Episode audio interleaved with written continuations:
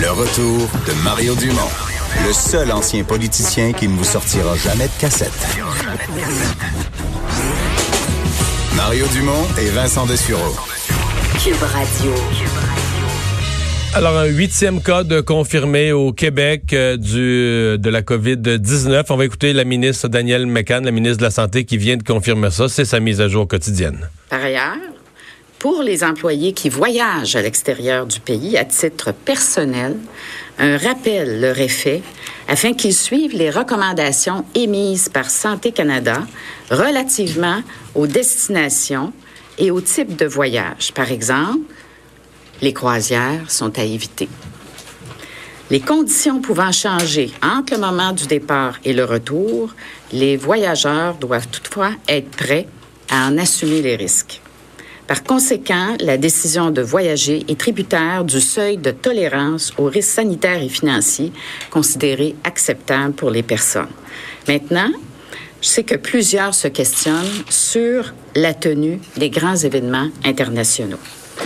Suivant la recommandation qui a été émise, les championnats du monde du patinage artistique qui étaient prévus à Montréal la semaine prochaine sont annulés. Plusieurs critères sont venus justifier la recommandation de maintenir ou non un événement ou d'en modifier la présentation. Alors, ces critères, certains participants euh, proviendront de pays où il existe une transmission locale du virus. L'accès aux tests de laboratoire et aux soins pourrait être limité pour certains voyageurs, ce qui ne va pas favoriser une prise en charge rapide de leurs conditions. L'activité est associée à un potentiel de transmission du virus à un nombre important de personnes. Et l'activité peut contribuer à la dissémination géographique du virus. Alors, pour les différents événements internationaux, alors vous allez comprendre que la santé publique va s'ajuster selon l'évolution de la situation au Québec. Aussi, comme vous l'avez probablement vu aujourd'hui, l'Organisation mondiale de la santé a déclaré aujourd'hui que l'épidémie du COVID-19 était maintenant considérée comme une pandémie. Alors, le directeur national de la santé publique euh, va vous donner plus de détails euh, à ce sujet. Mais je veux vous dire que le Québec, depuis le début, est proactif et a pris les mesures nécessaires. Ah voilà, donc la ministre de la Santé, ben d'un fond, euh, un cas de plus, mais surtout la grosse annonce euh, aujourd'hui, c'est l'annulation des championnats de patinage. Oui, c'était quand même attendu un peu. François Legault euh, ce matin en avait glissé un mot comme quoi c'était envisagé qu'on allait faire un point de presse un peu plus tard dans la journée. Alors ça vient d'être fait, d'être fait. Alors les championnats du monde de patinage artistique, c'est prévu du 16 au 22 mars à Montréal. c'est annulé. L'Union internationale de, de patinage aujourd'hui qui avait aussi donné certains détails comme quoi on n'avait pas été informé de la décision encore, mais qu'on surveillait ça et qu'on était très conscient. Ça faisait très longtemps hein, que le, le, Canada les avait pas accueillis, donc c'était un événement quand même euh, attendu, important, attendu, mais donc ça n'aura euh, pas lieu.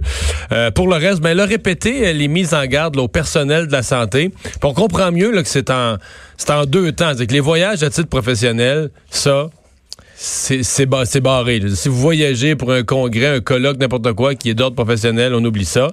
Les voyages personnels, évidemment, le gouvernement a, plus le pouvoir hein, dans la vie des gens. C'est plus une euh, suggestion, recommandation. Euh. Pour les voyages professionnels, c'est une directive. Ça, c'est clair. Euh, en même temps, la plupart sont annulés. Là comprendre. D'ailleurs, je voyais même qu'il y avait une, conférence, sur, le, coronavirus à New York, à cause du coronavirus. Alors, on, en est là.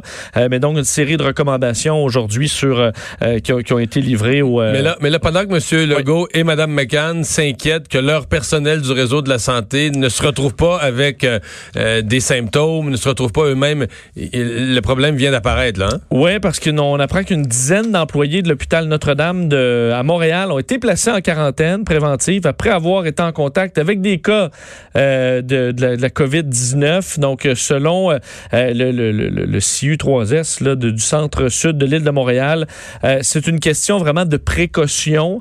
alors, on n'est pas nécessairement trop inquiet, mais on ne veut pas prendre de chance puisque ces membres du personnel ont côtoyé un patient infecté qui, le patient en question n'avait pas été déclaré tout de suite positif. une fois que ça a été le cas, il a été transféré au centre dédié à l'hôpital général juif de Montréal Alors, il y a des membres du personnel qui auraient pu être en contact. Alors, on prend pas de chance. Euh, alors, une situation quand même, euh, complexe. Alors que parlait je parlais de l'Italie tantôt et de la situation là où les cas, les urgences, ben pas les urgences, mais les, euh, les, les, soins intensifs débordent dans plusieurs endroits en Italie. On est obligé de transférer des patients dans des régions moins touchées.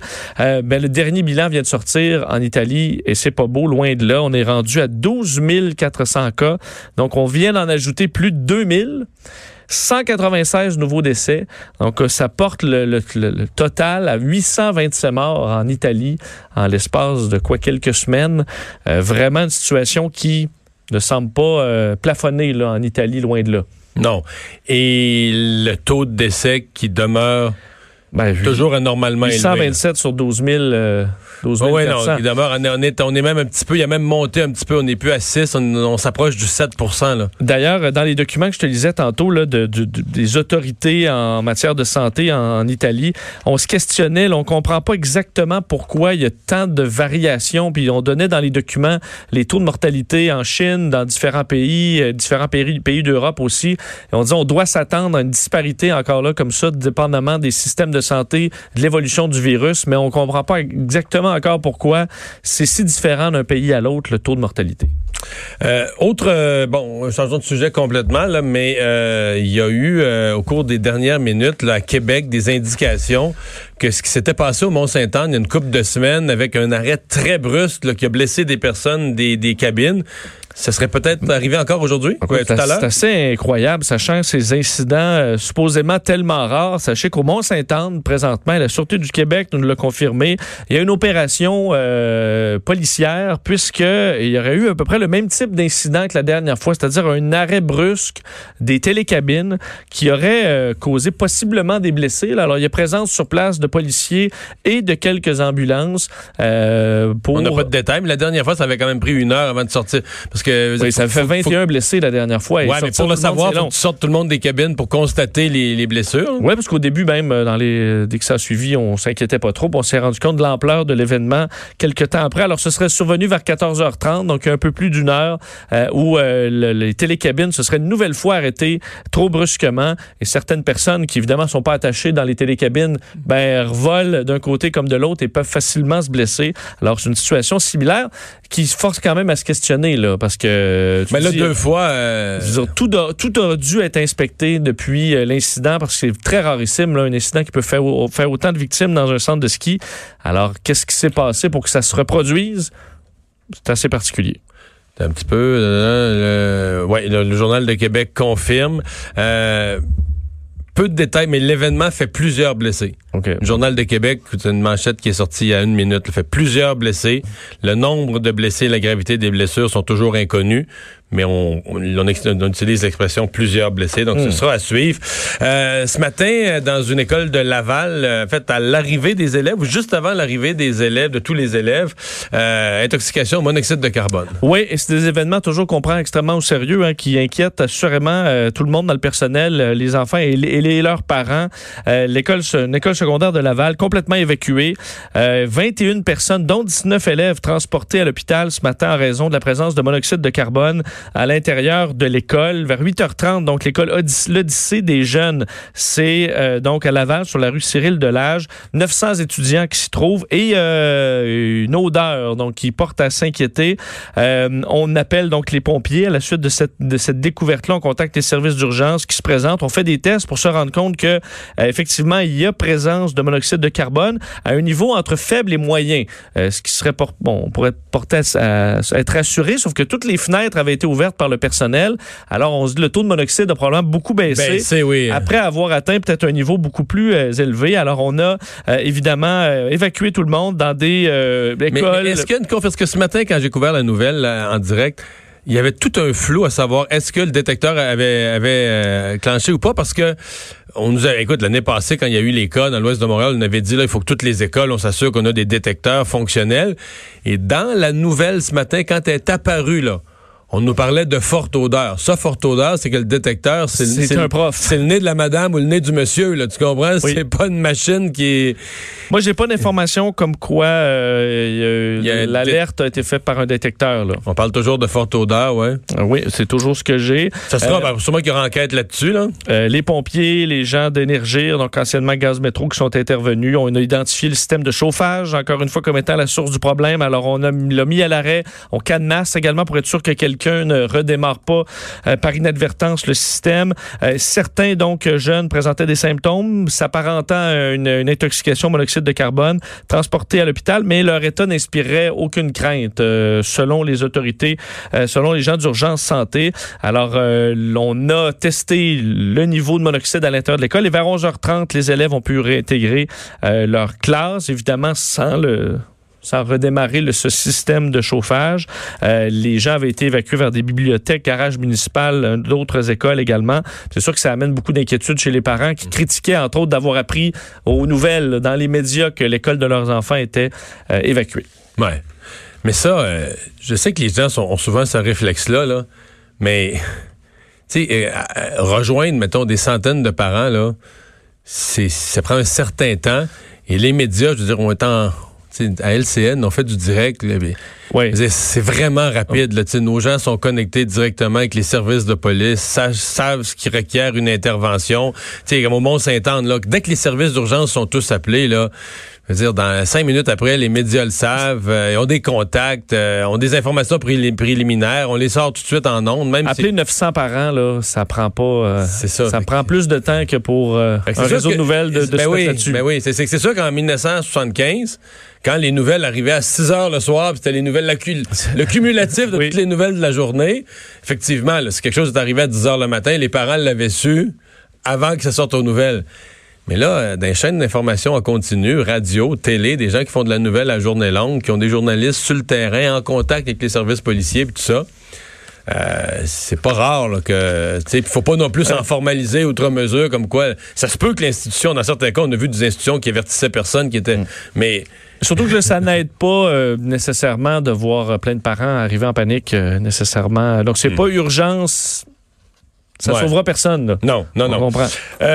Euh, donc, euh, dans le procès d'Éric Salvaille, on sait maintenant, c'était une possibilité de la couronne, compte tenu qu'il avait lui-même témoigné, euh, amené des faits nouveaux, euh, euh, connaître le, le- la, présumée victime, etc. Ça, ça ouvrait la porte à ce que la couronne amène une réplique à ça.